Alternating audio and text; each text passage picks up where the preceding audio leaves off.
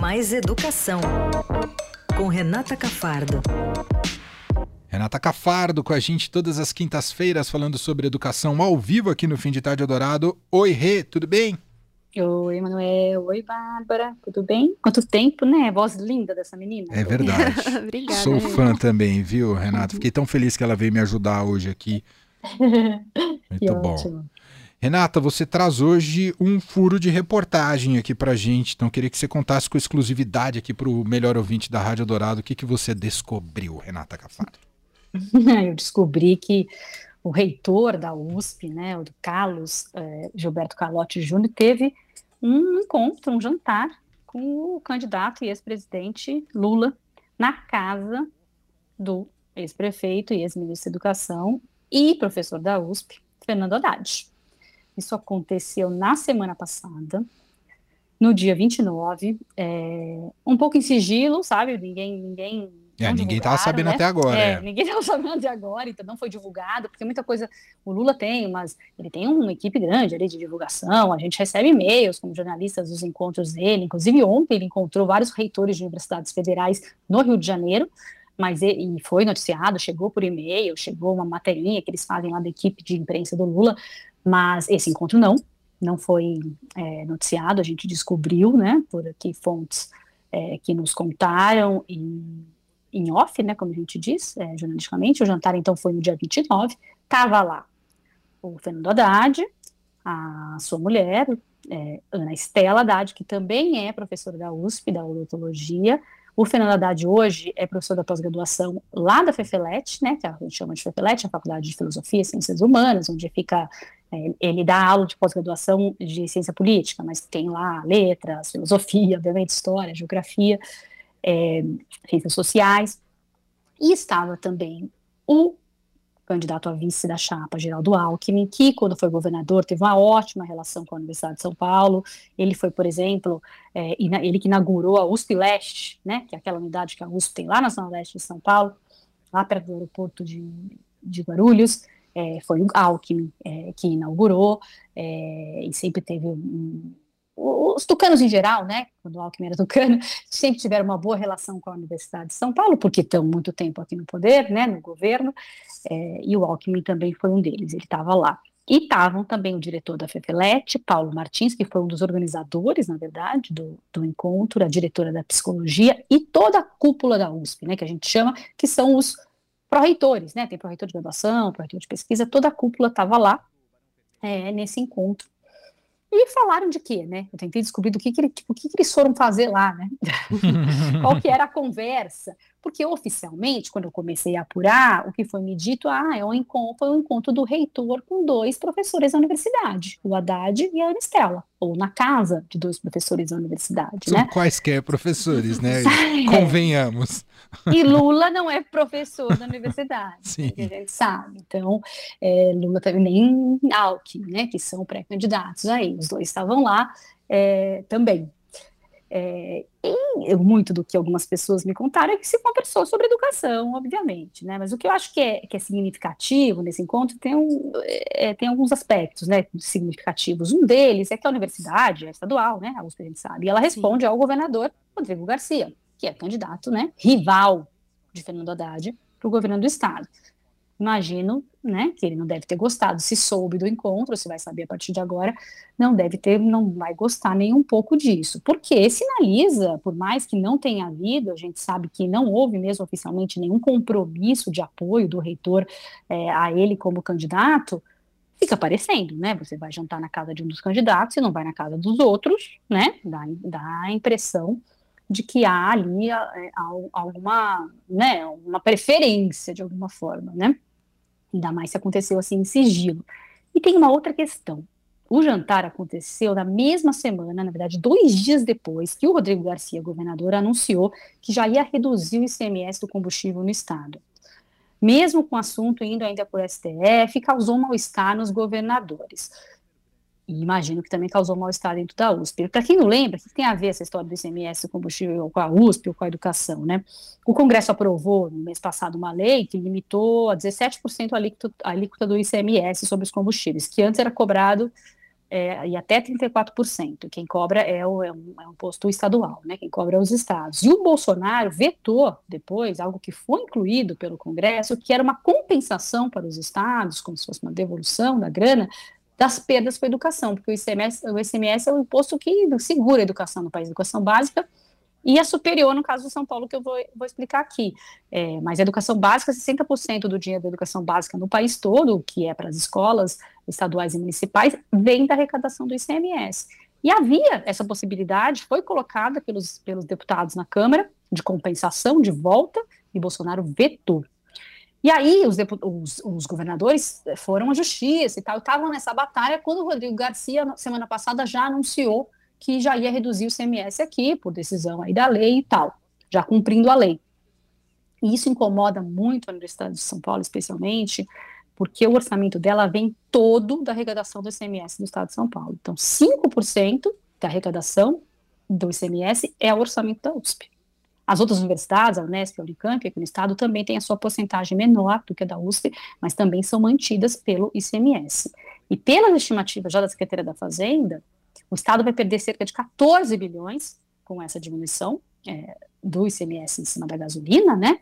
Que foi muito criticada é, pela, pela imprensa, pela oposição, mostrando é, justamente que é, foi uma, uma, uma lei ali eleitoreira, né, que o governo Bolsonaro é, queria mostrar essa redução da gasolina, e vai acabar prejudicando muitos estados, os governadores reclamaram muito disso, justamente pelas perdas na educação e na saúde, e as três universidades juntas vão perder um bilhão de reais. Isso já está previsto aqui pela Secretaria da Fazenda do Estado. Tem perdas na educação básica de 3 bilhões, na saúde de 1 bilhão e 300. E na USP, eu já apurei que a previsão é de perda de orçamento em 2023 de 6,5%. É muita coisa. E muita coisa. Isso foi discutido no jantar. Falaram desse assunto. Né, foi um assunto que estava no jantar, essa questão, porque vai ficar aí para o próximo presidente e para o próximo governador, né, para o próximo governador a, a luta aí para para ter um, fazer educação, ou ter uma Universidade de São Paulo e as outras universidades é, com, com menos dinheiro, e para o próximo presidente para ver se isso vai ser mudado, como é que vai ficar a partir do próximo ano. Então, isso foi um assunto lá dentro. E eu queria lembrar também quem é esse reitor da USP, né? O Carlotti, que é um reitor que assumiu esse ano, muita gente não conhece, ele foi eleito numa chapa que pregava assim bastante o diálogo com vários grupos, sabe? Então, é, ele, ele, juntou professores de várias áreas, ele mesmo é da medicina de Ribeirão, é um neurocirurgião, mas tem muita gente de humanas, né, da Fifelete de Psicologia, nessa, estava nessa chapa dele, está apoiando, ele é, ele é conhecido por ser muito aberto ao diálogo, não é necessariamente um reitor de esquerda, a gente não pode falar isso, não, mas ele é muito aberto a todos, à direita, à esquerda, a ouvir né, todos, então é, foi nessa condição que, pelo que as fontes me disseram, ele foi lá conversar com o Lula é, e também é, com o Fernando Haddad. Ele Nossa. era o candidato desculpa, só para complementar, ele era o candidato da oposição, tá, do, do, do, atual, então ele já tinha também essa coisa aí de mais progressista, porque ele era oposição ao reitor, à reitoria atual. Fala, Bárbara. Ou seja, é uma, uma relação que já está estremecida entre a Universidade de São Paulo, né, a educação superior, a educação pública em geral, e o governo de São Paulo, que agora ficou um clima ainda mais tenso com com aí esse jantar. O que, que você imagina aí, o que, que você já está sabendo que pode rolar de reação do governo do estado? Pode ser uma resposta do Rodrigo Garcia? Será que já está rolando uma movimentação? Como é que vai ficar? Acho que não, né? Acho que não, não sei nem se eles sabem, tá? Não sei nem se eles sabem que houve esse encontro. É, a gente está falando aqui pela primeira vez, aqui publicamente, que isso aconteceu, a gente está divulgando, vamos ir, ir, atrás se vai haver resposta, ou se eles vão dizer que tudo bem, né? e que pode se encontrar com quem for, porque são justamente professores da universidade, né? O Haddad é professor da universidade, né? É, agora, é, é, isso que você falou, a, a, relação não é só estremecida o governo do estado, é menos estremecida, eu diria, ela é muito mais estremecida com o governo federal, né? Que, que vem é, há muito tempo promovendo uma, há quatro, três anos e meio, promovendo uma redução é, dos investimentos em educação em geral e também em ciência e tecnologia, que são muito importantes para a universidade. Ela não é bancada, a USP, pelo dinheiro federal, mas as pesquisas feitas pelos seus professores e pesquisadores vêm de bolsas da CAPES, CNPq, que tiveram muita redução nos últimos anos. Né? Para ter uma ideia, 30% da produção científica nacional vem da USP, Unesp e Unicamp, que são aqui em São Paulo. Então, as universidades paulistas também precisam muito desse investimento federal em ciência, que está claro que, que não está acontecendo no governo Bolsonaro. O, o, reitor da USP não quis comentar oficialmente o encontro, tá? Por isso que eu não posso dizer, assim, muito uhum. é, se, se há aí a, a algo com relação ao governo. É, mas quem estava lá disse que não teve nenhum tipo de compromisso mesmo de apoio e que o Lula falou muito dessa importância de investir em educação, em ciência e tecnologia, e o interessante também, que me contaram, é que o Lula ficou muito impressionado com a mudança da USP nos últimos anos porque ele ainda tinha uma, uma ideia de que a USP era uma universidade muito elitista, e ouviu do reitor né, e, dos outros professores que 50% dos calouros agora vêm de escola pública na USP, graças a uma política de cotas que vem crescendo ali nos últimos anos. E dentro desse conjunto, 37% são das, das, das vagas são destinadas a pretos, pardos e indígenas, que é a porcentagem que é equivalente à proporção da população, da população no estado de São Paulo. E também já tem resultados é, de quatro anos dos cotistas da USP mostrando que o desempenho deles é muito próximo dos demais e que isso né, não vai é, comprometer a excelência da USP, que era grande preocupação internamente até. Né? O reitor ele é um grande defensor de cotas. Né? Uma, das, uma das primeiras medidas dele foi a criação da Pró-Reitoria de Inclusão e Pertencimento, que nunca existiu na USP, que coordena todas essas ações é, de políticas afirmativas. O Lula também é um defensor né, da, é, da, política de cotas, é, então é, essa, é, saber que a, que a USP está nesse caminho, ele parece que não sabia, né, é algo que às vezes realmente não é tão divulgado, não é todo mundo que sabe, e ele ficou muito bem impressionado com isso. É, a gente não consegue saber políticas né, da, da, do, do, do, Lula é, ou, ou da, do candidato, né, dessa, dessa candidatura para para a educação, porque quem está quem tá organizando é o Luiz Mercadante, que organiza mais outras mil coisas ali na campanha, e eles não estão fechando mesmo, eles não estão fechando os programas de governo, porque eles estão muito abertos aí justamente a essas negociações, é, a, a, a, quem vai assumir cada quem, pasta, né? É, é, e pegar também, né, pra, pra na, na, hora aí do troca-troca ali de, de apoios, você precisa considerar pautas de, vários, de várias vertentes, então se você já solta agora um programa é, todo pronto, você talvez não considere outras outros parceiros, né, outros apoiadores que você quer trazer aí para o seu grupo. Ele diz que quer criar essa frente ampla, né? Uhum. Então ele precisa é, ele precisa aceitar né, palpites em todas as áreas de todos os lugares. Então ele não pode dizer, ó, já tem um plano pronto de educação, é esse, porque ele não sabe ainda quem vai vir da educação ali para compor essa chapa dele, né? Acho que a Bárbara ia perguntar alguma coisa, né? Não, acho que era achei, isso. Achei que eu te interrompi.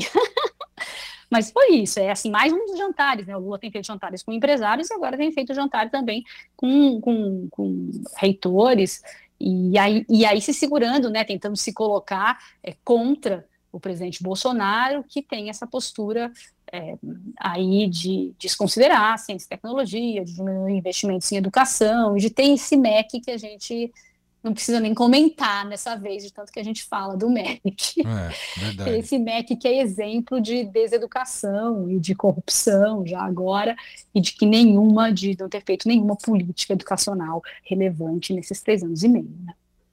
Muito bem, Renata Cafardo com essa notícia exclusiva aqui para você, melhor ouvinte da Rádio Dourado. Ela está com a gente todas as quintas aqui no fim de tarde. Semana que vem volta com mais. Muito obrigado, viu, Rê? Um beijo para você. Obrigada a vocês. Boa tarde. Fim de tarde. Eldorado.